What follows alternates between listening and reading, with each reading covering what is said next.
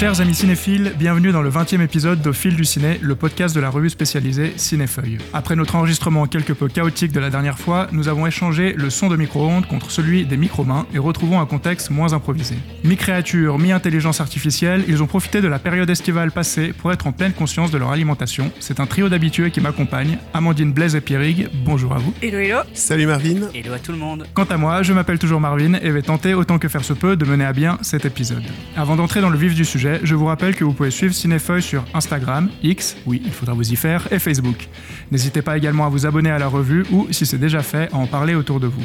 Je précise aussi que tous nos numéros sont dorénavant disponibles à Lausanne chez Payot, à la librairie de la Louve ou encore aux librairies Basta. Dystopie, sauvagerie, tromperie et vomi, c'est le beau programme qui nous attend aujourd'hui. Attaquons donc avec le premier film. What's heaven? It's a peaceful place in the sky. Going to heaven? No. Why not? You gotta be a good person to go to heaven. The Creator nous plonge dans un monde où l'intelligence artificielle prend une dimension inattendue. Réalisé par le visionnaire Gareth Edwards, le film nous transporte dans un futur pas si lointain où la frontière entre l'homme et la machine s'estompe. Bien plus qu'un simple film de science-fiction, il explore les thèmes profonds de la création et de la quête insatiable de la connaissance. Un voyage cinématographique époustouflant, mêlant des effets visuels à couper le souffle à une intrigue complexe. Alors attachez vos ceintures et préparez-vous à être transporté dans un univers où l'innovation et la créativité peuvent aussi avoir des conséquences inattendues. Ça, c'est ce que ChatGPT a eu l'amabilité de me fournir comme lancement pour un film qui n'est quand même pas dans sa base de données. Euh, mais comme il est maintenant dans la tienne, Blaise, avant de nous dire si tu es team États-Unis ou Nouvelle-Asie, dis-nous plus précisément de quoi parle le film. Alors, non. Je vais d'abord te répondre que moi, j'étais dans la team ChatGPT, car j'avais vraiment cette description, c'est exactement les attentes que j'avais de ce film.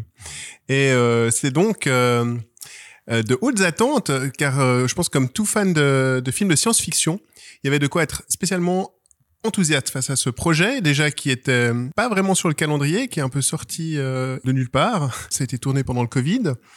Et puis, euh, il y a Ouais, il y avait trois raisons de se réjouir. Il y a euh, le thème de la science-fiction, donc l'intelligence artificielle euh, face à l'humanité, c'est un sujet on ne peut plus sous les feux de l'actualité en ce moment, et euh, il y avait vraiment de quoi euh, un peu gratter ces, ces, cette, euh, cette obsession actuelle. Il y a le réalisateur visionnaire, selon ta description, Marvin euh, C'est Gareth de. ChatGPT, hein, c'est pas la mienne. Il y avait effectivement de quoi l'attendre au, au tournant, car euh, selon moi et pas mal d'autres personnes, c'est le seul réalisateur qui a réussi à faire un bon Star Wars récemment. C'est l'auteur de Star Wars Rogue One notamment, et euh, il avait fait vraiment un, un super film. Au-delà d'un bon Star Wars, c'était un vrai bon film de science-fiction. Donc euh, voilà, on l'attendait pour ça, et euh, finalement. euh, Il y a le mode de production aussi qui était assez étonnant, euh, vu que Gareth Edwards vient des effets spéciaux, il a une très bonne maîtrise technique et euh, il nous promettait de faire un film spectaculaire pour un budget relativement réduit, euh, une production assez euh, réduite par rapport à ce genre d'image qu'on a l'habitude de voir dans des, des films avec des budgets trois quatre fois euh, supérieurs. Donc, ceci dit, c'était très enthousiaste que j'allais, j'avais envie de découvrir l'histoire de Joshua, un ancien vétéran euh, infiltré euh, pour- dans, dans, dans, une guerre entre euh, les, les humains et les, et les machines, qui euh, retourne sur le terrain pour euh, chercher une mystérieuse arme absolue. Et dans sa quête, il va se rendre compte que cette arme absolue de, de l'intelligence artificielle est beaucoup plus intime par rapport à sa propre histoire qu'il ne l'aurait soupçonné. Euh, bon point de départ. Et ça, je crois que ça caractérise vraiment le, le film. J'ai vraiment adoré les 20 premières minutes où on a un univers très riche, des images spectaculaires. On a vraiment envie d'en savoir plus, des personnages aussi intéressants, dév- dévoilés euh, sous forme de, de flashbacks, euh, à différentes timelines. Donc tout ça est intrigant et ça, ça culmine notamment avec une scène d'infiltration euh, au son de, de Everything in its Right Place de, de Radiohead. Trop court, moi, je trouve. Je, je l'attendais que tu m'en avais parlé. mais- qui je trouve est vraiment là on est on est super quoi, au top mais ça c'est l'exposition et après malheureusement ce, ce château de cartes de belles promesses euh, s'effondre petit à petit jusqu'à être littéralement pulvérisé dans, dans un dernier acte où le en fait essentiellement le, le, le- le film est, est plombé par son, son script son scénario à plusieurs niveaux et, et dans le dernier acte ça en devient tellement lourd aberrant et quasi risible on frise le, le nanar euh, dans qu'on décroche complètement euh, de, de, de, tous les enjeux pourtant dramatiques de, de ce qui se passe. Donc, euh, grosse euh, dégringolade et grosse déception pour ma part.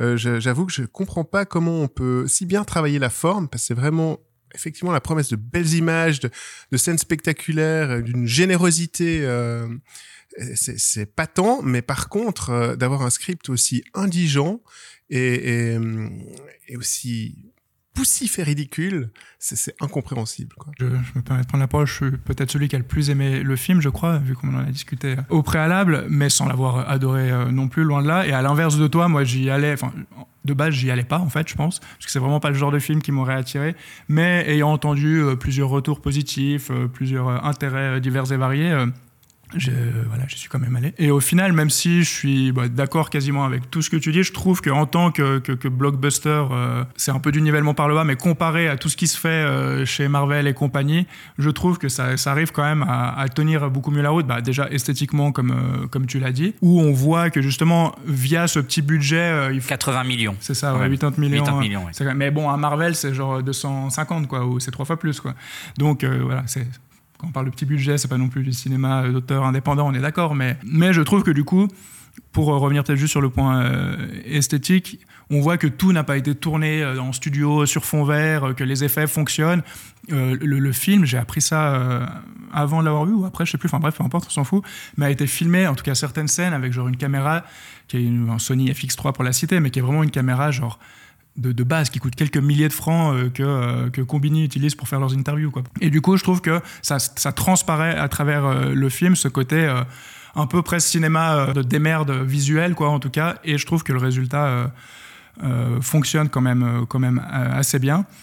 Euh, et puis qu'il y a vraiment des images qui, qui, qui, restent. Alors tu parles de cette scène avec cette chanson graduette que comme je l'ai brièvement dit, mais moi je trouve presque trop court. Enfin déjà parce que j'aime bien la chanson et puis même la scène en elle-même, j'aurais voulu que ça s'étende et que ça dure euh, un peu plus. Mais, euh, mais après, voilà, il y a, y a d'autres images que je trouve assez impressionnantes avec ces, ces chars gigantesques qui. rappellent un peu Avatar. Avatar, j'allais le dire, hein, qui me font un peu Avatar justement quand ils arrivent, ils détruisent ouais. tout, les méchants américains qui débarquent avec leurs gros tanks. Après, moi, là où je suis, euh, je suis plutôt d'accord euh, avec toi, Bless, c'est que moi, c'est la première ligne de mes petites notes, c'est euh, Gareth Edwards meilleur euh, Star Wars nouvelle génération avec Rogue One. Et j'attendais plutôt euh, beaucoup ce film comme toi. Et là le problème Marvin c'est que en effet le, le, visuel ne suffit pas quoi. Je suis d'accord avec ce que tu dis mais mais ça s'essouffle très très très vite. Tu as parlé de 20 minutes euh, j'avais noté moi 15 et puis tout est tout est cousu de fil blanc. Dès le début on sait ce qui va se passer. Dès le début on sait que que cette petite fille euh, voilà on ah, faut pas que je le dise peut-être pas mais si on sait dès le début, vas-y. Ouais, Fais non. confiance mais... en ton, à ton non, ressenti. non, mais en fait, dès le début, on sait exactement ce qui va se passer, on connaît les enjeux, on, on, on connaît les on, on, devine ce qui va se passer. Euh, et, et en fait, ça effondre très vite le film. Et euh, toi, tu es même gentil, je trouve, de dire que euh, ça s'effondre sur la dernière partie. Je trouve que quasiment très rapidement, pour moi, j'ai lâché parce que scénaristiquement, j'avais un peu tout compris et c'est pas que je enfin je pense que beaucoup aussi. Et du coup tout s'effondre un petit peu tout s'étiole et c'est très belles images c'est vrai il y en a plusieurs il y a plusieurs belles scènes. Bah, tout s'effondre un petit peu trop rapidement à cause de scénarios un peu bancal. Et puis moi je trouve aussi que en fait, cette opposition euh, entre euh, l'IA bienveillante, euh, intelligente, positive et les grands méchants humains, c'est très manichéen. Il n'y a pas du tout de, c'est vraiment blanc et, noir. Il n'y a, pas du tout de, de, il a pas de chose entre les deux. Je trouve cette opposition vraiment très binaire et, du coup qui amène non plus pas grand chose à, à, à l'histoire, quoi. Et aussi entre les les méchants américains un peu euh, évolués et la Nouvelle-Asie qui reste très folklorique. Enfin, c'est presque raciste, je trouve, ce film. Enfin, quand on voit justement quand ils arrivent dans cette Nouvelle-Asie et qu'on voit cette espèce de marché avec les gens pauvres, je me suis dit non, enfin c'est 2023 dans les rizières, dans les rizières, et on etc. en est encore ouais, là. Enfin, ouais. moi je trouve vraiment. Pff, lourd et non vraiment je trouve qu'il n'y a pas grand chose à sauver dans ce film et surtout c'est très très oubliable enfin, je l'ai vu, je pense, il y a une semaine, et je me rappelle pas la moitié de ce qui se passe. Et c'est très téléphoné. et en même temps très oubliable. Et je trouve aussi au fait que c'est presque un Star Wars au rabais. Et aussi, je ne vois pas, enfin, ça aurait pu parler d'intelligence artificielle ou d'autres choses que ça aurait été pareil pour moi. Absolument, c'est un des problèmes majeurs parmi les nombreux qu'on a parlé, c'est qu'il exploite vraiment mal ce, ce sujet en anthropomorphisant complètement cette IA, en en faisant juste une autre race. T'as parlé de racisme, donc ça, explore un peu ça. Il y a une forme de discrimination, ça, joue juste sur la discrimination, mais c'est tellement anthropomorphisé que ça aurait pu être une IA, ça aurait pu être un autre peuple, ça aurait pu être euh, les navis d'Avatar, que c'était exactement la même histoire. Et du coup, les, les promesses liées à, à justement tout ce qu'on qu'on vit actuellement, en tout cas autour de l'IA, c'est complètement euh, rayé, quoi. Bon, après, cet anthropomorphisme, je pense qu'il est, voilà, partant du principe que c'est quand même quelque chose qui a été conçu par euh, l'être humain, il est, moi, il m'étonne pas. Et puis, enfin, je veux dire, les, robots qu'on fait euh, de nos jours, ils ressemblent, ils nous ressemblent aussi, quoi. Tout à fait, mais je pense que le, sujet même, justement, de questionner l'humanité, la nature humaine, si on repense récemment,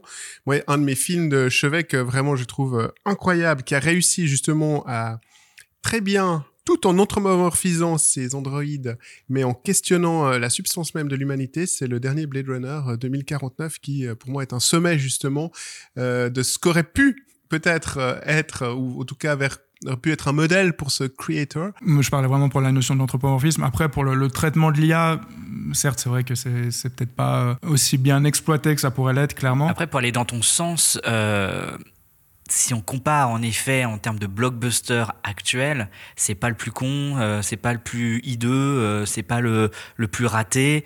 C'est ça, puis il y a même un euh, message qui est quand même Mais là, finalement. en effet, on tire un petit peu vers le bas, mais c'est vrai que en- si, on, si on compare à, à tous ces films de super-héros, à l'univers euh, Marvel, etc., qui sort, qui sont quand même d'une bêtise crasse et totale, bon, là, ça tire un petit peu plus vers le haut que ça, mais, mais bon. Moi, il y a quand même quelque chose qui m'a interpellé, et je sais pas comment ça peut être euh, greenlighté, comme ils disent.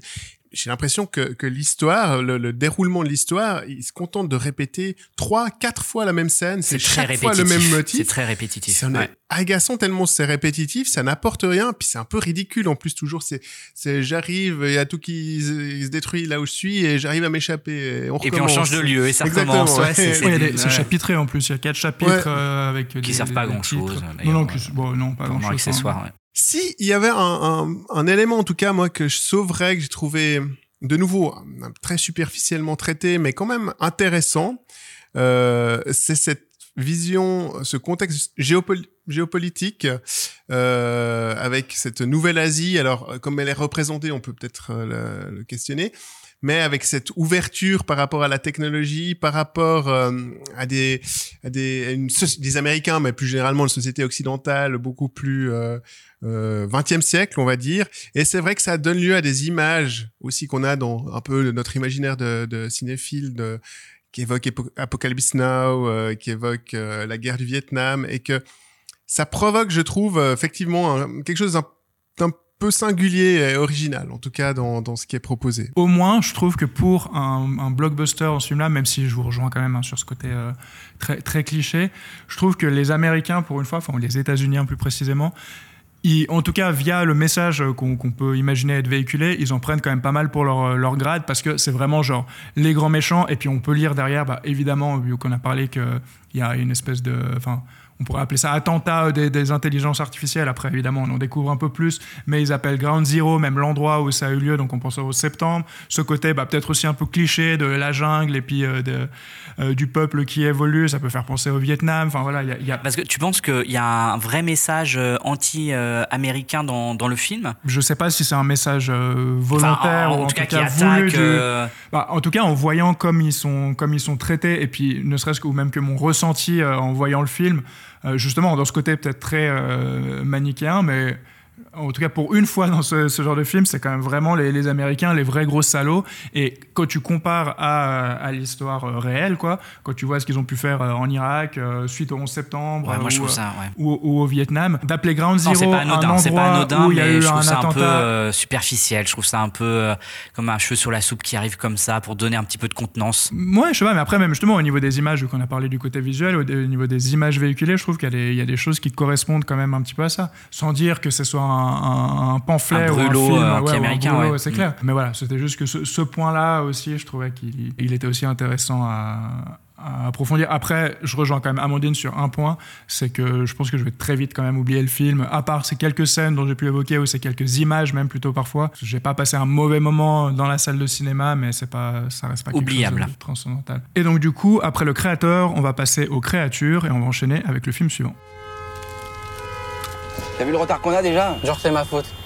Attends, tu te fous de moi Attends Émile Oh Arrête ton cirque C'est quoi ton problème C'est pas...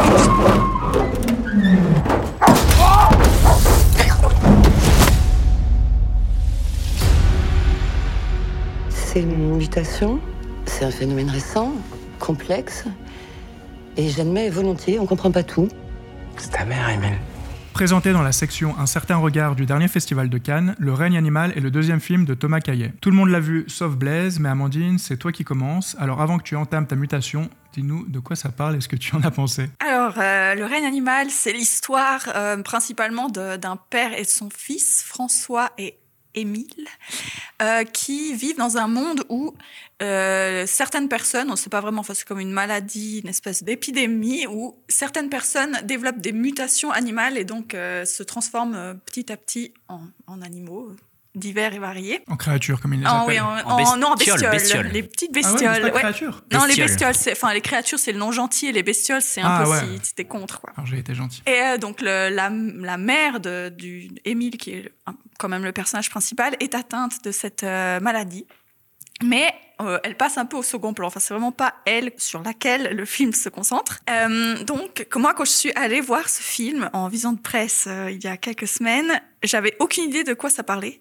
J'avais juste vu qu'il y avait Romain Duris dedans. Et bêtement, je me suis dit, bon, ça va être un film, un petit film français sympa, une petite comédie ou quoi, je ne sais pas. Et euh, le film s'ouvre sur une scène d'ouverture très très efficace, je trouve, parce que on voit donc Romain Duris euh, qui incarne le père et son fils dans une Et voiture avec un chien qui s'appelle euh, Albert. Le chien s'appelle Albert, voilà. Bon, bref, ils sont dans cette voiture en train de se- s'engueuler pour, euh, enfin, sur un sujet Une histoire de vague. chips. Oui, c'est juste de chips, mais après aussi sur une visite à l'hôpital, enfin bref. Et tout à coup, on voit un- une, une ambulance qui est secouée euh, violemment, et tout à coup, un, un homme mi-homme, mi-oiseau, qui est catapulté hors de cette, euh, de cette ambulance, et je me suis dit, mais Qu'est-ce que Qu'est-ce c'est que que ce film finalement? N'est-ce euh, n'est-ce pas un film français d'auteur? Et non, je m'étais euh, très très profondément trompée, mais c'est donc un film fantastique d'aventure très cool. Et ce que j'aime aussi beaucoup euh, au début, c'est que on voit donc les deux personnages réagissent de manière pas surprise, mais en tout cas apeurée face à cette, euh, cette créature, cette bestiole. Et moi, je me suis dit, bon, bah, on va voir le début de cette maladie euh, de mutation. Eux, ils savent pas trop ce que c'est, etc. Mais on voit très vite qu'en fait, non, ils sont dans un monde où c'est ben, c'est normal, en fait, c'est cette maladie.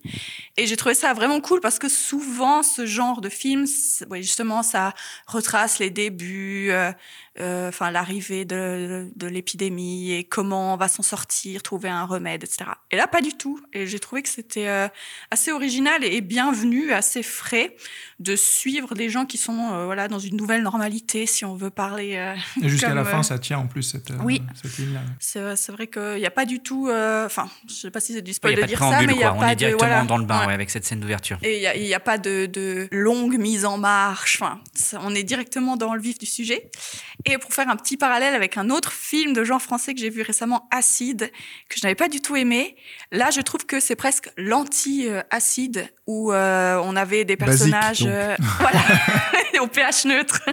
Mais euh, là, on, dans Acide, on avait des personnages vraiment pff, très énervants. Et une relation aussi père-fille, mais qui est en effet mais vraiment, catastrophique. euh, oui. catastrophique ouais. Et tandis que là, pas du tout, ça fonctionne très bien. Ils sont très attachants, ils ont une relation assez réaliste, je trouve, euh, ou en tout cas euh, sympathique, avec des petites pointes d'humour. Enfin, c'est- peu de second degré, ça, un peu de distance, ouais. Assez, euh, assez rafraîchissant et pas, pas pesant, même malgré que la situation soit pas des plus euh, sympathiques ou faciles. Donc ouais, ça j'ai trouvé, euh, j'ai trouvé vraiment euh, prenant en fait de- dans le film.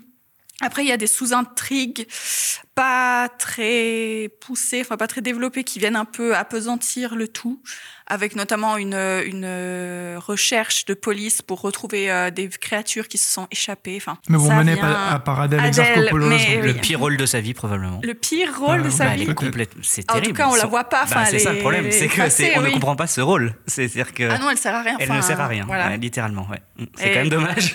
Oui, Mais bon. quand on a Adèle, c'est dommage de la, de De la, sous-représenter. avec une ouais. écriture euh, ouais, comme ça. Ça, j'ai trouvé que c'était le point faible du film. C'est aussi une espèce de relation euh, amoureuse euh, avec une, euh, euh, camarade de classe aussi qui sert pas à grand chose, mais Tu donnes de l'eau à mon moulin, euh, Ah, Amandine, car tu appuies sur Qui les fameux points d'électricité, négatifs là.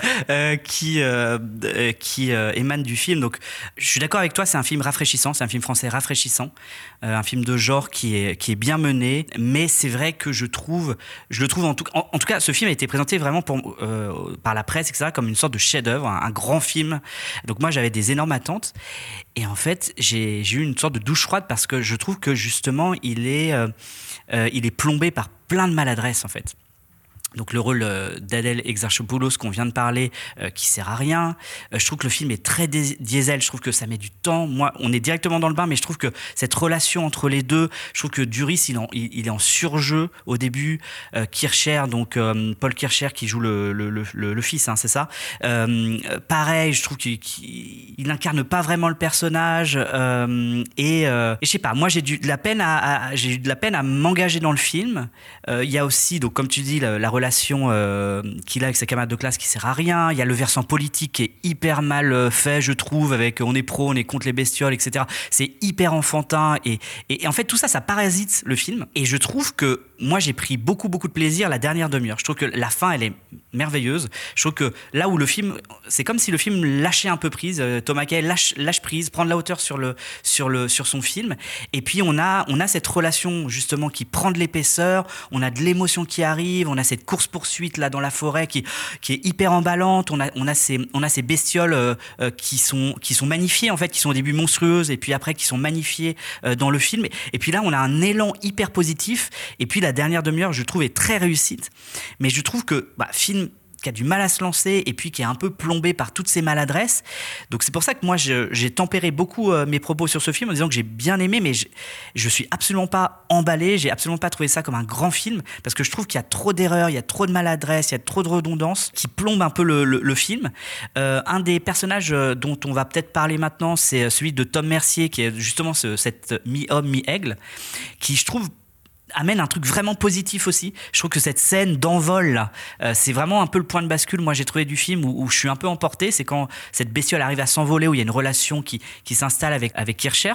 Et euh, donc voilà, donc moi je suis vraiment plutôt positif, mais quand même avec pas mal de réserves euh, sur ce film. Quoi. Il faut dire aussi que, petite euh, parenthèse, c'est hyper bien fait techniquement. Les, les créatures, elles sont vraiment convaincantes, je trouve. Au début, j'ai eu un peu peur à cette, celle qu'on voit dans le supermarché qui est un peu pieuvre. Euh, calamar, là, celle-là, pas. Au, ray- au rayon poissonnerie d'ailleurs, Ouais, oui. Mais, mais sinon, Ça a justement, du sens. ça a du sens. particulièrement l'homme euh, mi-oiseau, aigle et homme, euh, est vraiment le personnage le plus touchant du film et euh, vraiment bien fait Il alors qu'on le plus, voit hein. euh, vraiment de, de proche. Enfin, c'est c'est vraiment euh, ça. Techniquement, j'étais impressionnée quand même. Ah, À nouveau, parce que je pense qu'il y a un côté, je sais pas quel est le budget du film là, mais pour, pour tirer, tirer le lien avec le film précédent, mais il y a ce, ce côté où il faut quand même faire attention au budget, et puis surtout c'est penser avant, donc comment on va faire pratiquement et tout ça, et donc on voit qu'il y a- il y a une vraie direction artistique, il y a un vrai, une vraie réflexion sur comment représenter,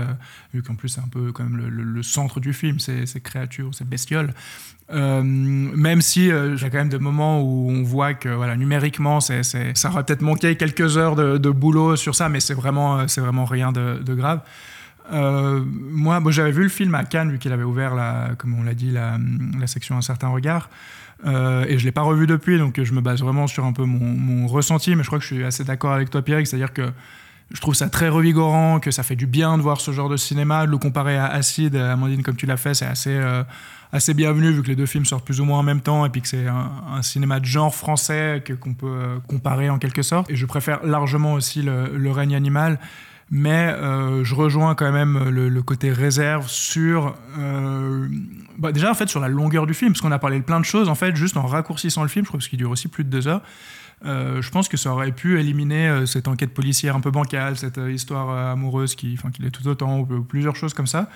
Euh, et puis, du coup, on a parlé aussi de l'humour et de ça. Je trouve qu'il y a un peu une espèce de mélange de, de, de genre, en quelque sorte, qui, enfin, moi, en tout cas, qui m'a fait un peu sortir, euh, justement, cet humour-là. Il y a des fois, je, je- alors, j'arriverai plus à retrouver les exemples précis, parce que, non, ça fait plusieurs mois que je l'ai vu, mais je sais qu'en reparcourant mes notes, là, pour préparer un petit peu le podcast, euh, j'avais noté ça, voilà, ce côté euh, mélange des genres qui me sort un peu du film. Alors moi, je dirais pas que c'est un mélange de genres, c'est plus des mélanges de tonalités. Enfin, oui, oui, mais- oui. Et c'est vraiment par petites touches. T'as pas des gros moments de slapstick euh, Non, non, non, comédie. bien sûr. Enfin, Mais justement, un tout petit moment comme ça, alors qu'on est immergé dans. T'as raison de parler de tonalité plus que de genre. Mais, euh, mais voilà, on est immergé dans une situation, dans des, dans des problématiques, dans une gravité. Et puis euh, le père qui va faire une petite vanne ou citer euh, tel auteur, enfin je sais plus. Mais moi, je, moi, je suis pas d'accord avec toi là-dessus parce que je trouve que c'est à ce moment-là que euh, Romain Duris euh, m'a touché. En fait, c'est quand il prend un peu de hauteur sur son personnage, quand il prend un peu de hauteur avec euh, ce second degré, euh, il fait un peu des vannes, je crois, un petit peu sur la situation. Et je, et je trouve que c'est là où Duris, il m'a un peu plus convaincu. Au début, il est vraiment dans son personnage, il est lourdin comme on le voit souvent. Et je trouve que quand il prend un peu de hauteur, et c'est ce que je disais tout à l'heure, quand le film, justement, lui-même prend un peu de hauteur sur son sujet, c'est là où je le trouve plus intéressant. Moi, je suis pas trop d'accord parce que je trouve que cet humour par touche, cette, ce second degré un petit peu ce film, je trouve que ça, ça, ça rend le personnage plus touchant, ça rend leur relation même un peu plus touchante, et c'est là où j'ai commencé à sentir quelque chose pour eux en fait. Ouais, clairement, moi aussi. Ouais, alors moi, voilà, c'est un peu ce côté un peu fouillis, en fait, euh, où ça voulait un peu mélanger plusieurs tonalités, du coup. Mais oui, après, euh, comme, comme on l'a dit, je, je pense que, je pense que l'emballement pour ce film, c'est ce qu'on a dit, c'est tellement un, un film français frais, novateur, plutôt bien réalisé, bien fait, que je crois qu'il y a eu une sorte, enfin en tout cas de mon point de vue personnel, une sorte d'enflammage euh, qui a eu peut-être euh, pour conséquence d'éliminer un petit peu et d'oublier un petit peu tous les, aspects un peu brouillons. Euh, et, mais pourtant, je trouve qu'ils sont quand même bien présents et, et, qui en font, du coup, qui limitent un peu le film et je trouve qu'ils qui n'en fait pas en tout cas un grand film pour moi. Mais c'est vrai que celui-ci a un, un engouement assez important. Et du coup, ouais, tant mieux, mais voilà, on va inciter en tout cas les gens à aller découvrir ce, ce film de genre français, puisque c'est quand même rare et que là, c'est quand même dans l'ensemble plutôt réussi. Et avant que cette discussion batte de l'aile, je vous propose d'aller nous les brûler, les ailes donc, avec la chaleur torride du film suivant. Théo va venir vivre chez nous. Ça fait un bout de temps que Pierre rêve de se rapprocher de son fils, c'est l'occasion.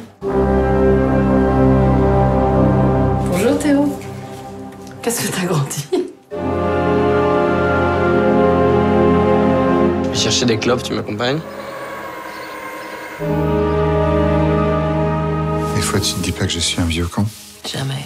Théo, lui, euh, me considère comme un vieux con. L'été dernier est un film de Catherine Breillat présenté en compétition lors du dernier festival de Cannes. Je l'avais rapidement évoqué lors de notre épisode spécial alors que j'étais le seul à l'avoir vu, tandis que j'espérais tranquillement pouvoir l'effacer de mon esprit. Pierrick, tu l'as rattrapé et n'est pas du tout du même avis, donc même si nous l'avons tous vu, à toi l'honneur. Oui, alors, je sais qu'autour de cette table, peu de gens ont aimé le film. Donc je vais essayer de vous convaincre, enfin je pense que c'est mort, mais je vais quand même essayer. Euh, donc l'idée du, enfin le pitch du film, c'est l'histoire de de Anne, qui est une avocate euh, très réputée, qui est interprétée par Léa Drucker, et qui euh, donc va jouer le, le rôle de la belle-mère, et qui va euh, accueillir dans sa merveilleuse maison bourgeoise le, jeune Théo, donc qui est joué par Samuel Kircher qui est donc le frère de, Paul, qui a joué le rôle principal dans Le règne animal dont on vient de parler tout à l'heure. Ce Théo, il a 16 ans, c'est le fils de... de Pierre, donc euh, du mari de, Léa Drucker, qui est né d'un- précédent mariage. Et donc on a cette belle-mère, Léa Drucker, ce euh, beau-fils euh, Samuel Kircher, qui vont se retrouver dans cette maison bourgeoise et va naître de cette relation, eh bien au départ une petite romance et de cette romance va naître un- une légion amoureuse qui sera d'ailleurs partiellement secrète et, mise à nu progressivement.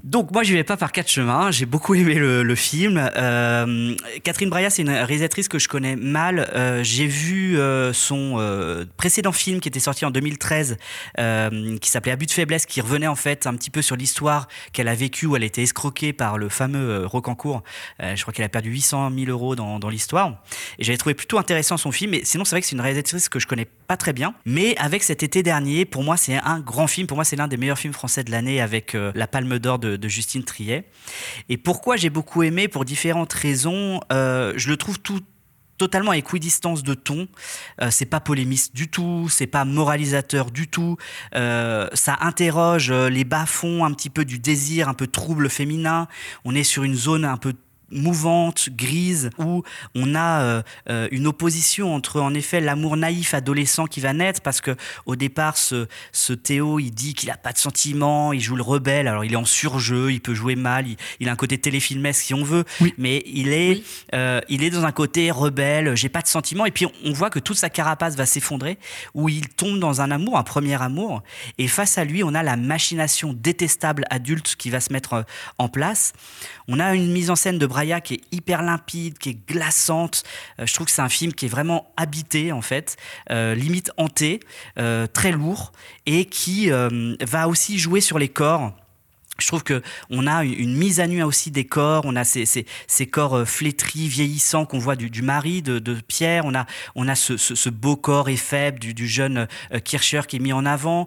Euh, et puis on a, on a cette scène qui est sublime, où, et sublime et glaçante à la fois. C'est exactement le film où on a le visage en fait pendant une relation sexuelle qu'a euh, la belle-mère avec ce, jeune. On a le visage en fait de Léa Drucker qui s'illumine comme ça, comme une peinture. Je sais qu'elle a beaucoup aimé euh, et elle a, elle a utilisé beaucoup le- les, les peintures de Caravage pour, pour exprimer la photographie de ses films. Et on a ce, visage en fait de Léa Drucker qui s'illumine comme ça, qui rajeunit quasiment. Et puis euh, là où, je vais peut-être vous rejoindre un petit peu, c'est que c'est vrai qu'on a une première partie qui est un peu lourdote, qui est un peu, qui a du mal un peu à se mettre en place.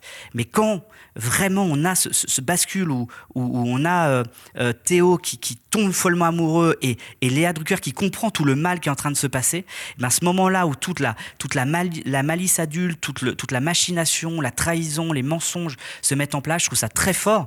Et euh, bah, moi je trouve euh, Léa Drucker extraordinaire.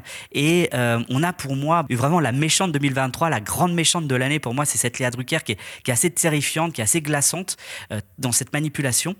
Donc voilà, tout ça pour moi, ça fait un film vraiment très fort, intense, et, et je trouve qu'il marque, qu'il reste en fait. Je crois que tu confonds avec Souviens-toi l'été dernier, c'est autre chose. qui veut enchaîner? Qui veut embrayer sur Breya? Bon, bah, j'y vais. Bon allez, je vous laisse. S'est regardé- on regardé Je en reviens dans de cinq faïence, minutes. là, Je reviens dans c'est- 5 minutes. C'est un western Oh. en fait. Non, mais je veux bien alors le- le- l'exploration du désir féminin, mais je comprends pas comment ça peut être crédible ce film. Il y a aucune passion, enfin de où ça tombe cette chose, juste parce que le mec il est jeune. Bien sûr, elle Bah, s'emmerde dans son couple. La première scène de sexe est terrible. La première scène de sexe était terrible entre Léa Drucker et son mari. C'est de la machination, c'est automatisé. Elle Ça a pas aucun beaucoup désir, moins avec aucune lui, passion. hein, même, euh, c'est- Ah non. Son visage qui s'éclaircit, on sent que que- qu'il y, a le- qu'il y a le fruit défendu. Enfin, et puis ce, ce, ce dîner avec ses amis où elle s'emmerde, elle, elle s'ennuie à mourir, elle en a marre, elle veut partir de ce, de ce Oui, mais dîner. comme beaucoup de gens, mais c'est pas pour autant qu'ils vont coucher avec leur Oui, mais ça peut expliquer. Ouais, mais ça peut expliquer le- la, la naissance du désir. Ah, non, alors moi j'ai trouvé qu'il y avait aucune raison derrière ce désir. Et même, je trouve, quand ils couchent ensemble, alors moi je- je dois dire que je me rappelle pas de cette scène dont tu parles où elle a son visage qui s'illumine. Moi, tout ce que je me souviens, c'est qu'on voit cette jolie veine qu'elle a sur le front, hein, qui vient à chaque fois qu'ils couchent ensemble pour montrer une espèce de passion. Parce que moi, c'est vraiment le seul geste, enfin, c'est le seul moment de passion que j'ai trouvé chez elle. Tout le reste du temps, c'est plat. Je trouve qu'il y a aucune raison qu'ils s- qu'ils soient ensemble, à part que elle, ok, se fait chier et que lui, bah, on sait pas, il a envie d'un peu emmerder son père, quoi. Non, et puis c'est surtout que pour lui, a, il, il est en manque évidemment de figure maternelle et il voit. Ah ouais, en- non, donc il couche avec, c'est logique. Non, mais non, non, mais enfin, ce que je veux dire, c'est que c'est pas complètement improbable non plus. Euh, quand- quand- il y a quand même différents éléments de mise en scène qui mettent, qui, qui, qui peuvent amener à l'explication de cette relation, je trouve. Moi, j'ai trouvé aussi improbable, surtout ce que tu as omis de dire, Pierrick, c'est que non seulement c'est une avocate reconnue, mais c'est une avocate spécialement reconnue pour la défense de mineurs euh, euh, abusés ou bien dans des situations problématiques. Donc, le fait que cette euh, même avocate se retrouve dans une situation où elle est coupable, c'est d'ailleurs un des axes du film, c'est quand même un peu gros effort. Puis après, j'ai aussi appris que c'était en fait ce film un remake d'un film danois et que effectivement, alors là, j'ai complètement compris le- la, la démarche. Les films danois, c'est souvent des fables morales, un peu comme ça, qui aiment bien euh, euh, titiller. euh, Mais là, il n'y a aucune morale, hein, il n'y a aucune moralisation. Non, alors, hein. par contre, il, se il paraît qu'il se moralisation. distancie beaucoup Alors, du je n'ai remake. pas hein. vu le, pas le vu film danois, mais en tout cas, on a un contexte un peu archétypal qui qui tient presque de la fable parce que je maintiens que ce personnage qui qui est poussé dans l'autre camp c'est c'est quand même un peu criard je trouvais comme euh, comme comme situation de départ et comme dispositif ça marche pas très bien non plus euh, parce que je, comme toi Amandine je te rejoins je, je vois je trouve que ce, ce détachement de- du personnage de Léa Drucker euh, vers son beau-fils, il est fait un peu de Il est progressif quand même, il est progressif, on voit monter Ouais, ça, on voit monter le poussif. désir. J'ai- Peut-être c'est progressif, mais j'ai trouvé très euh, pff, Et puis, euh, notamment, un des, problèmes dans, dans, dans cette première partie, puis même plus généralement pendant tout le film, c'est que à part Léa Drucker, qui elle, effectivement, est fantastique. Non seulement son personnage est, est bien, c'est le, moi, je dirais le, le, le seul, mais en tout cas, il est, il, est, il est intéressant et surtout, elle le joue, elle l'interprète excellemment. Mais alors, avec les autres personnages, que ce soit les personnages ou les acteurs qu'ils interprètent, je sais pas si c'est la faute au dialogue qu'ils doivent débiter, mais j'ai eu un blocage. Je ne rentrais pas dedans. J'avais l'impression que c'était mal joué et aussi très artificiel, ce qui m'a bien mis en, en décalage. Que ce soit tant Olivier euh, Rabourdin qui fait le mari, euh, je sais plus maintenant Sam ou Paul Kircher. Samuel. J'ai trouvé qu'il jouait pas très bien, que son physique non plus, il avait rien de ténébreux, un peu comme le profil qu'on voulait faire, qu'on voulait lui donner.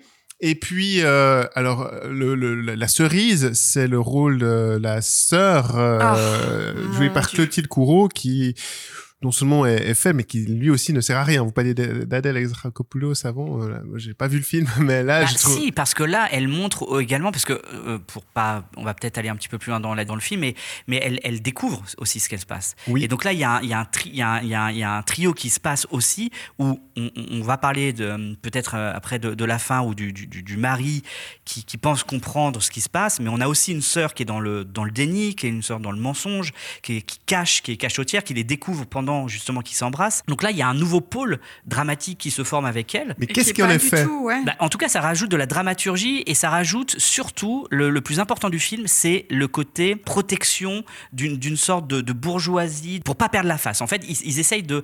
Et c'est ça où le mensonge de, de, de Léa Drucker, c'est que ils veulent protéger leurs acquis, ils veulent protéger leur situation sociale, ils veulent protéger leurs relations auprès de leurs amis, auprès de la famille. Et en fait, c'est le carcan social euh, qui justifie que cet adolescent, il va être détruit. Pourquoi il est détruit? Parce que dans le film, en effet, euh, en gros, Léa Drucker le regarde, on dit tu mens. Euh, et, pour lui qui, qui, qui a enfin euh, assumé ses émotions parce qu'il va avouer à son père ce qui s'est passé. Donc c'est la première fois de sa vie qu'il avoue ses sentiments. C'est la première fois de sa vie qu'il pleure. D'ailleurs, il dit j'ai pleuré dans les bras de mon père. Et imagine-toi, la première fois de ta vie où tu oses déclarer tes sentiments, et bien là, tu es trahi par le monde adulte qui dit on te croit pas. Et ça, je trouve ça d'une puissance extrême et on a en fait pourquoi ce, cette- ce- ce jeune ado est détruit pour protéger tout ce carcan social la sœur mignonnette le mari qui est très important probablement qui a une position sociale élevée etc et c'est là où tout ce jeu malaisant et malsain se met en place d'où l'importance de ce rôle aussi de cette sœur Ah, mais le problème, c'est que le personnage du, du beau-fils, enfin, en tout cas, moi, à titre perso, je me suis jamais attaché à lui, j'ai aucune empathie. Pour moi, c'est juste un sale gosse. Donc, en fait. Et un mais- peu manipulateur, lui ouais, aussi. et puis en plus, il se pavane là dans la maison, il y a cette fameuse scène. Au euh, début, mais après, quand tu vois à quel point il, Ah. est, il, est, il, est, il est détruit par cette histoire, quand, quand il y a cette scène extraordinaire où il est face à Léa Drucker et Marie, ils sont face à face, et il lui, il leur, il lui dit mais, mais dis la vérité, et elle le regarde dans les yeux et dit non, tu mens. Et là, on voit toute sa détresse qui s'évanouit comme ça et qui comprend qu'il a été trahi par les adultes. Moi, je trouve que c'est une scène hyper forte. Alors sur le papier, elle est peut-être forte. Après, moi, je rejoins aussi, euh, enfin Blaise, puis potentiellement euh, Amandine sur le fait que l'acteur euh, n'a pas le talent de son frère, du coup, vu qu'on a évoqué. Mais là, ouais, enfin, juste à cause de l'acteur en question, euh, puis à cause aussi peut-être de son écriture, quoi, enfin, de comment on écrit le personnage. Moi, j'arrive pas. Enfin, même si, comme je dis, problématique, sur le papier, je, je comprends ce que tu dis. Après, moi, j'ai d'autres réserves, enfin, mais immenses, au-delà du, du, du- du scénario et de ce que ça veut raconter. Mais comme je l'avais dit quand on en avait parlé lors de notre podcast canois, au niveau de la mise en scène, de la réalisation, de, de, de, de ce côté un peu pseudo-sulfureux. Enfin, moi, j'avais l'impression d'être de- devant France Télévisions à, à un milieu d'après-midi, quoi. Enfin, je trouve vraiment que ça Je te trouve un peu dur parce que moi, quand même, un des premiers points que qui m'a frappé, c'est la, la lumière, euh, les décors, euh, les cadres. Un je crois qu'il y avait un travail sur la lumière, le- sur les corps. Ce film aussi, ce qui fait qu'il n'est pas complètement euh, raté. Il y, a, il y a une partie qui moi m'a stimulé, et, et auquel j'ai ra- pu raccrocher au film, c'est cette partie euh, où ça bascule, où il y a ce jeu de manipulation. Parce que toi, Pierrick, tu, tu décris euh, ce personnage du beau-fils comme euh, une victime euh, écrasée justement par ce système bourgeois. Mais moi, je l'ai vécu plutôt comme une guerre de manipulation entre deux personnages. euh, Mais, euh, mais qui... il peut pas, il, il peut rien manipuler du tout. Il a 16 ans. Il, il a 16 commence, ans. il, est quand même présenté comme un petit malin, euh, au-dessus, au-dessus de Mais tout. c'est ça. Mais et c'est ça qui est commence quand même ensuite tu vois bien que c'est une, car- c'est une carcasse protectrice. Oui, qui mais se il met. utilise cette carte de relation pour faire pression aussi sur son, son partenaire. Et que c'est, moi, j'ai plus vécu en fait cette euh, séquence dans le film où euh, justement euh, le personnage de Léa Drucker doit se défendre et, et sombrer dans les pires écueils du mensonge, mais comme un jeu de manipulation entre les deux. Et en, fait- en effet, où c'est Ouais, mais elle- lui, il ment plus. Ah, Il ment plus. Il dit la vérité. il finit. Il non, non, je, je dis pas qu'il ment, mais il utilise ça comme pression pour faire pression sur elle justement. Et puis moi, je me rappelle d'une scène de, de repas où il y a, où il y a, il y a- parce qu'ils ont une petite fille hein, qui Deux. deux petites Deux filles. filles adoptées, Adoptées, ouais. J'ai aussi pas revu depuis Cannes. hein. Donc ouais, deux petites filles et puis donc je crois qu'elles sont aussi à table et puis ils parlent donc ils parlent tout en sous-entendu. Il dit ouais, on peut pas tout réparer à la petite fille avec un regard. Enfin, c'est tellement su- sur euh, sur euh, explicité. Enfin dans, dans la façon de jouer, Moi, dans je la façon beaucoup de plus fin filmer, que dans ça. la- Non, tout est surexplicité. Dès le début, c'est programmatique. On la voit qui parle à cette jeune fille qui a été abusée. Déjà, le fait qu'elle soit, euh, comme tu as dit Blaise, euh, avocate pour les jeunes euh, abusés, et on comprend à demi-mot que elle, certainement, a aussi été abusée quand elle était jeune. J'ai trouvé que c'était un peu l'arc de rédemption facile. Mais bon, bref. Au début, elle parle à une jeune fille, puis elle lui dit, alors il faut dire toujours la vérité, et puis en tout cas, euh, avec qui tu couches, c'est pas grave, et puis si tu bois, c'est pas grave, alors qu'en plus, elle, tout le film, elle, est le boit, verre de ouais, vin à la ouais. main. C'est vraiment waouh. Dès le début, on a tout. que le film vrille comme ça, où elle ment, elle cache, etc. Enfin, si vous, vous avez prévu ça, moi, je l'avais pas du tout prévu. L'été, c'est cornet, trois boules, fraîche chocolat pistache, c'est fini. Il est maintenant l'heure de se mettre à la diète. Ça tombe bien, car c'est le programme du film suivant. Protecting the environment is extremely important to me. For me, this course is all about self control. Take a couple of deep breaths. Conscious eating strengthens and purifies our bodies. Wow. Are you really going to eat all that? Club Zero est un film réalisé par Jessica Hausner. Également présenté en compétition à Cannes, nous l'avions aussi abordé brièvement lors de notre épisode spécial. Cette fois-ci, on l'a tous vu, mais c'est moi qui vais commencer. Alors, pour commencer justement, euh, de quoi parle le film? Donc, on y suit une, euh, une professeure d'un lycée privé qui s'appelle Miss Novak, qui est interprétée par Mia Wasikowska. À partir de là, j'ai dit son nom de famille sans tromper, donc euh, je, je suis bon, fait tranquille. le plus dur. Ouais. Euh, Exarchopoulos et Wasikowska dans un même podcast, c'est dur. Bref, euh, Il et manque donc le réalisateur de Memoria maintenant. Veracita cool, non? C'est Il faut dire Happy Chapang aussi, sinon c'est trop, simple. Bref, revenons à nos, à nos moutons. Euh, et donc, cette Miss Novak, elle donne un cours de nutrition donc, dans ce lycée privé. Donc, c'est intitulé L'alimentation consciente. C'est sa méthode qui consiste à faire perdre leurs habitudes alimentaires à un petit groupe d'élèves qui se regroupent et forment le Club Zéro. Et petit à petit, donc, ces membres vont réduire leur nourriture jusqu'à ne plus rien manger du tout. Pour venir à ce que j'ai pensé du film, bah, mon plus gros problème, et puis je vais attaquer un peu comme d'hab avec un point d'attaque et puis euh, ouvrir le débat, mais c'est qu'en faisant un peu ce synopsis, j'ai l'impression qu'on a à peu près tout dit sur le, le film, parce que je trouve qu'il tourne euh, en rond en fait et ressasse euh, les mêmes thématiques euh, continuellement et ça très rapidement quoi. Après une vingtaine ou une trentaine peut-être de minutes de, de film, qu'au niveau des personnages, aussi bien de cette professeure que de ses élèves, il y a, il y a vraiment très peu de progression, quoi, voire aucune parfois. Et pour parler justement de, des élèves, bah, on parlait d'avoir envie de baffer euh, Théo euh, dans euh, l'été dernier. Enfin là vraiment je trouve qu'ils sont incarnés, enfin ce groupe, alors que déjà de base, euh, ce qu'essaye d'enseigner la, prof à titre personnel, je suis pas spécialement euh,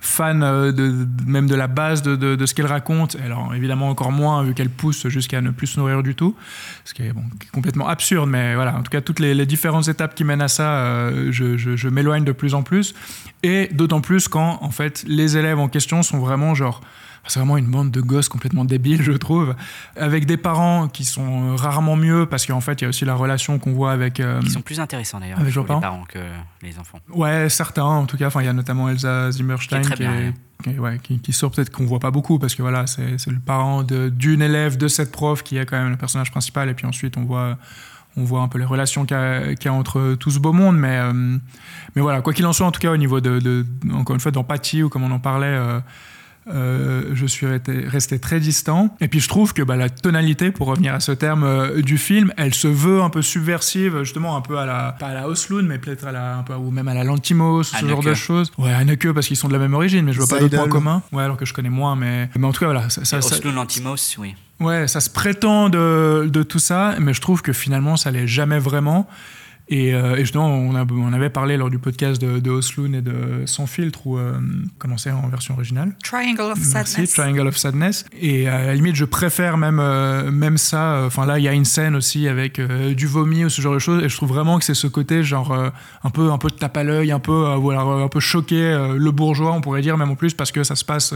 Enfin, c'est une école privée, donc euh, les élèves sont euh, tous issus de familles quand même très aisées. Pas tous. Il y en a un ouais, qui, qui est, qui est une exception, c'est vrai. Mais de manière générale, enfin voilà, quand on les voit la plupart dans leur famille le soir en train de manger ou de ne pas manger, euh, ça reste quand même, euh, quand même des familles relativement aisées. Mais voilà, donc ce côté un peu, un peu, euh, un peu subversif, je trouve qu'il fonctionne. euh, Faussement Pas du tout. ouais. Justement, du coup, qu'il est faussement subversif. Ouais. J'ai aussi un gros problème avec la fin du film, et peut-être qu'on y reviendra par la suite sans, sans l'évoquer. Mais Je l'ai adoré. Donc, La je fin je vais l'évoquer, ouais. Ok, bah tu l'évoqueras, mais du coup, bah je te laisse enchaîner parce que je sais que t'es pas trop d'accord avec toi. T'as plutôt euh, aimé. Non, moi j'ai trouvé que c'était un film stimulant. Je peux comprendre qu'il est clivant, notamment parce que effectivement, c'est objectif, ces points que tu soulèves, Marvin, c'est euh, un film euh, concept. euh, plutôt une métaphore de d'un problème de société plutôt qu'une histoire et des personnages pour lesquels on s'attache c'est des c'est des caricatures, ces personnages, des archétypes qui sont là, euh, c'est des mécanismes d'un dispositif, quoi. Et du coup, effectivement, le côté, euh, on tourne un petit peu en rond, alors pas complètement à vide, selon moi. Euh, on n'a pas beaucoup d'empathie pour euh, ce qui va arriver de, tragique ou pas à ces personnages, c'est tout à fait ça. Mais moi, ce que j'ai trouvé stimulant, c'est cette idée d'utiliser l'alimentation comme euh, un concept, comme si c'était une nouvelle religion pour une jeunesse en totale perte de, de repères. J'ai trouvé que c'était particulièrement bien vu parce que justement l'alimentation c'est d'un côté objectif et très vite aussi ça part dans l'émotionnel, euh, l'irrationnel et le dogmatique. Et là, on, on a, je trouve, une belle utilisation, en tout cas, de, de comment peut-être euh, de bonnes intentions basées sur des vraiment des, des, des, des critères objectifs, tout d'un coup basculent dans le, le dogmatique, l'irrationnel et, Il parle d'ailleurs d'une élévation spirituelle Totalement. grâce à ça, en fait. On parle de- de- d'un côté sectaire classique et il y a aussi un autre truc qui est intéressant. Et là, on parle que d'idées. C'est ça. Après, on parlera du Mhm, film. Mais là, on ça. parle beaucoup d'idées du film. Et les idées du film sont excellentes, comme tu le dis très bien.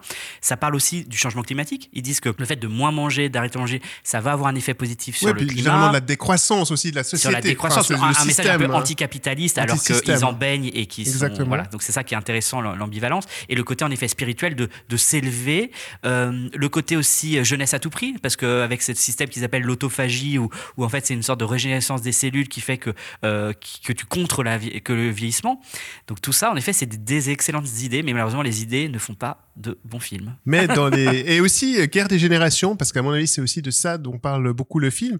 C'est euh, ces, ces jeunes complètement délaissés par les générations précédentes dans un système complètement dysfonctionnel et qui dès lors sont conscients de ces problèmes de, de fonctionnement et n'ont pas les clés ni les, les possibilités pour le pour le changer et tout d'un coup s'accrochent à, à ce qui pourrait euh, pour eux paraître une solution. Toutes ces thématiques, moi j'ai trouvé ça plutôt stimulant et ça m'a moi en tout cas ça m'a accroché pendant tout le long du film. Euh, j'ai trouvé aussi qu'elles étaient traitées de manière pertinente. En fait la réalisatrice posait un constat euh, lucide euh, mais certes prétentieux. Alors, on peut discuter. Il y a un côté poseur un petit peu agacé, je l'entends, mais que j'ai trouvé quand même très cohérent dans sa mise en scène où, en fait, elle joue beaucoup sur euh, la dualité entre euh, les angles, les murs, pour bien montrer l'absence de perspective, et le cercle, où il y a toujours dans ces, ces chambres très carrées, et très anguleuses, il y a toujours des, tout d'un coup un élément rond. Et puis il y a les travelling circulaires qui Exactement. tournent euh, Tout un ça, peu à la Refn en aussi. gros, pour bien surligner peut-être de manière un peu effectivement euh,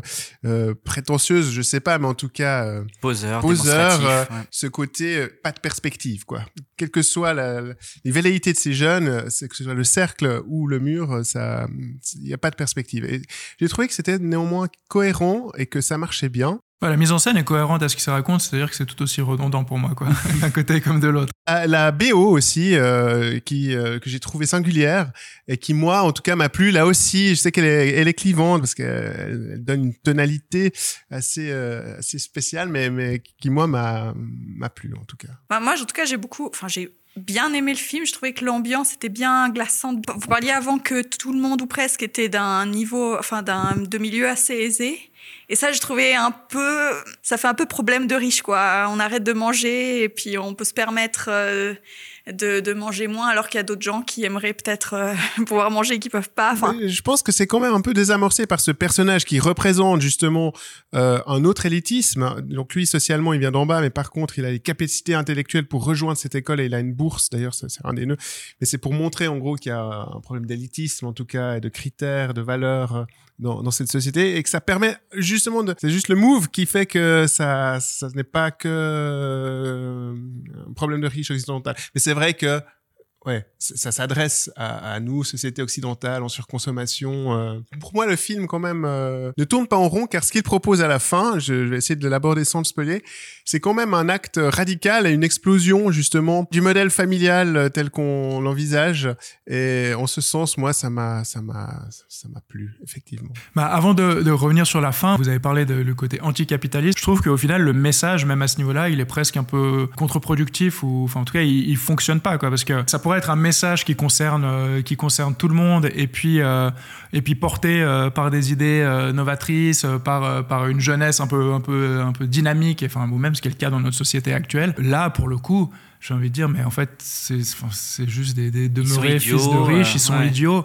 Enfin, en fait, oui, arrêtez de manger tout de suite et puis mourrez au plus vite, tu vois. Ouais, moi je trouve que ça, ça fait vraiment un mauvais épisode de Black Mirror, quoi. Étendu pendant deux heures. Euh, on aurait pu très bien voir ça sur Netflix. Même esthétiquement, je trouve ça hyper laid, hyper plastifié. Euh, avec- tu parlais de la géométrie des plans, etc. Je trouve ça hyper vain. Et en fait, ça se veut inattendu alors que c'est hyper attendu.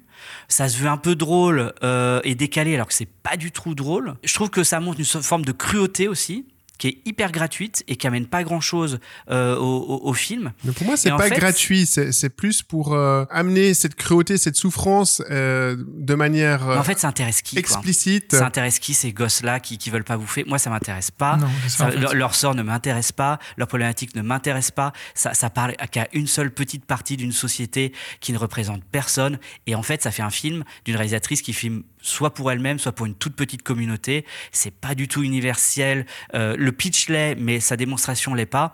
Et du coup, ça fait un film qui tourne à vide, en fait. Et j'ai vraiment passé euh, une heure et demie, deux heures comme ça, dans le vent, euh, en attendant vraiment la fin. Et puis justement, cette fin, pour peut-être boucler la boucle, ce qui m'énerve, enfin, comme je le perçois en tout cas, c'est que ce point final, un peu, il vient presque donner raison à ces gosses débiles. quoi. J'ai l'impression que c'était euh, presque une justification de tout ce qui s'était passé avant. Point positif, c'est Mia. Oh non, pourquoi je me mets là-dedans qui est vraiment excellente dans le film. Ouais, moi j'aime beaucoup son, son personnage de, euh, pers- ouais, de personne un peu hors, euh, Hors contexte, ouais, mais- comme ça, qui arrive et qui détruit en fait un système qui se passait bien et qui arrive en fait à faire que les gens s'enlèvent une partie euh, pourtant nécessaire de leur vie, enfin comme comme ben les sectes, enfin, comme ils arrivent à, à te faire complètement vriller. En fait, ça je trouve Et bien. dans une forme ce- de calme, de quiétude Mhm. comme Oui, ça, sans de violence, sans- confiance, ouais, de fausse bienveillance. Et c'est vrai que son personnage est assez intéressant. ouais. Moi, du coup, avant de trop tourner en rond à l'instar du film,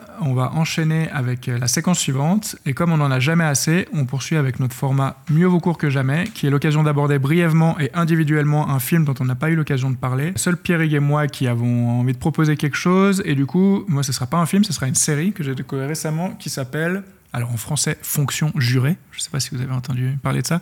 En anglais, c'est Jury Duty et qui a été créé, enfin qui est créé par Lee Eisenberg et qui est notamment disponible sur Prime Video. Alors vous allez me dire qu'après Saint-Omer, le procès Goldman ou encore Anatomie d'une chute, on en a un peu marre des procès, ce qui est peut-être un peu vrai, mais cette fois, euh, ce qui est intéressant, c'est en fait qu'on suit un personnage qui s'appelle Ronald Gladden, qui a été choisi comme juré et euh, en fait, il est le seul à ignorer que toute l'affaire euh, qui se passe autour de lui est montée de toutes pièces. Donc, c'est-à-dire que tous les personnages euh, qui incarnent les autres jurés, qui incarnent l'accusé, qui incarnent la victime, enfin voilà, tous les personnages autour de lui dans ce tribunal sont des acteurs et des actrices. Et du coup, au-delà du côté un peu caméra cachée, il y a notamment le dernier épisode, donc le huitième, où il y a le dénouement, où lui apprend euh, ce qui s'est passé. Euh, et puis ce qui est intéressant, c'est que on découvre ben, sa réaction. Alors moi, à chaque fois quand je vois ce genre de choses, je trouve ça un peu un peu salaud en fait de dire, mais si ça m'arrivait, euh, je serais un peu énervé au fond de moi, me dire ah vous m'avez piégé pendant en plus là c'est des jours parce que pour différents événements ils sont enfermés en fait, ils sont séquestrés comme ils disent en anglais, ils se retrouvent complètement enfermés, isolés tous ensemble, donc ça dure quand même longtemps. Mais en fait, comme lui réagit, comme les gens autour de lui réagissent, je trouve que c'est finalement presque même assez beau et presque il y a un côté presque d'émotion qui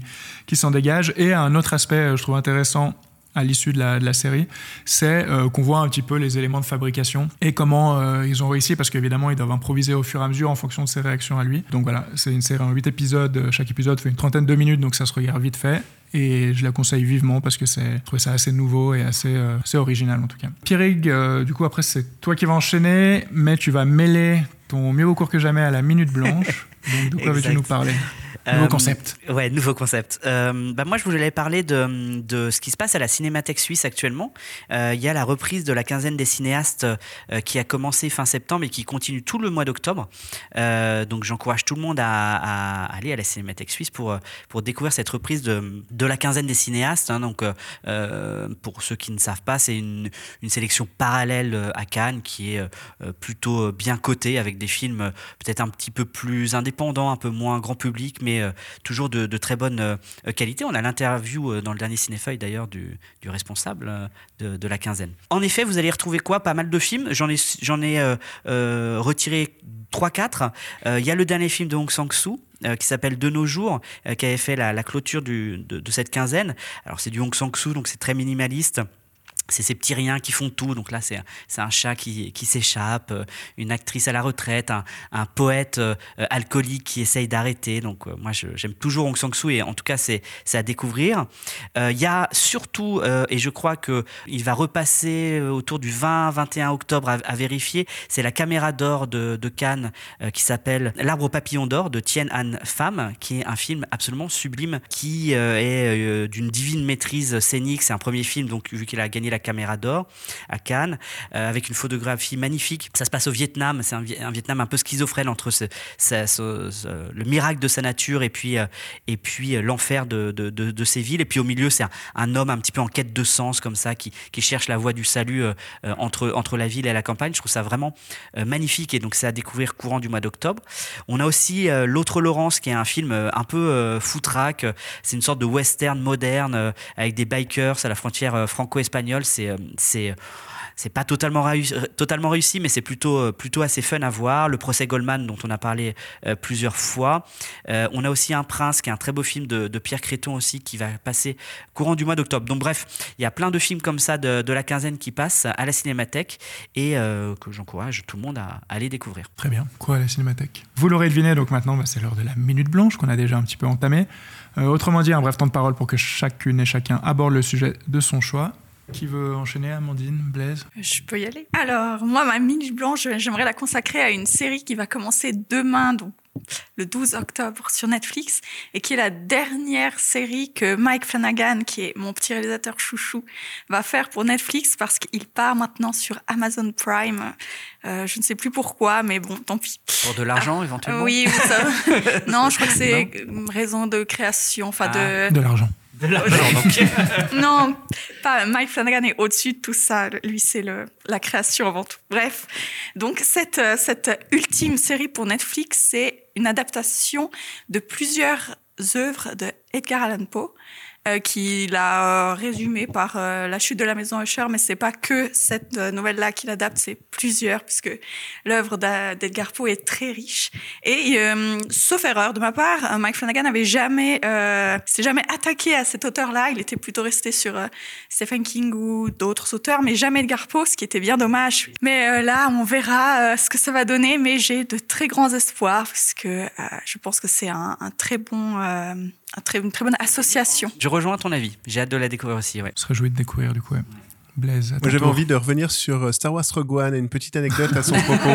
non, parce que euh, peut-être un des effets qui, qui a rendu Star Wars Rogue One si populaire, c'est que sa production a été particulièrement chaotique et notamment on dit qu'entre 40 et 60% du film a été retourné après son, son premier montage et que euh, le réalisateur à ce moment-là, Gareth Edwards, dont on a parlé dans The- pour The Creator, avait été mis de côté et remplacé par Tony Gilroy, qui est notamment euh, l'auteur derrière la trilogie, euh, même plus maintenant Born, euh, Supremacy, Legacy, Identity. Et je me suis toujours demandé dans, dans le, la réussite de Rogue One, quelle était la part de Edwards et quelle était la part de Gilroy. Et maintenant que The Creator est sorti et qu'une autre série est sortie aussi dans l'univers Star Wars, euh, la seule peut-être qui est valable, qui s'appelle Ondor, euh, qui reprend lui, vraiment les personnages de Rogue One, euh, mais ça se passe, ça se passe avant, c'est un prequel, et qui elle là est produite, écrite par Tony Gilroy. Euh, je crois qu'on a malheureusement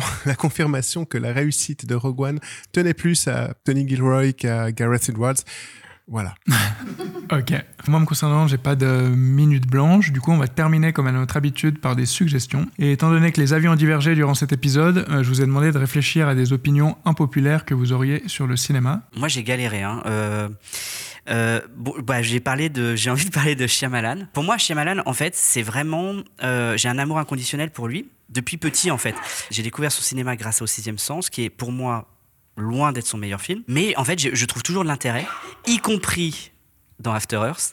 Ah un- ouais ouais, ouais. Mais y compris dans Euh, le dernier mètre de l'air ou pas Le dernier mètre de l'air, dans La jeune fille de l'eau, euh, euh, récemment Old, j'ai trouvé, j'ai trouvé qu'il y avait vraiment vachement de choses intéressantes, même dans Knock at the Cabin. Bon, lis donc la BD, alors dernier. t'auras les choses intéressantes, mais en, en bien, quoi. Non, mais vraiment, moi, je, je- je trouve toujours du bon chez lui. Je trouve toujours des bonnes idées. Donc, Knock at the Cabin, qui est évidemment un film mineur dans sa filmographie, je trouve qu'il y a quand même des bonnes idées. Alors, il y a lis le livre des... comme ça, toi. Encore.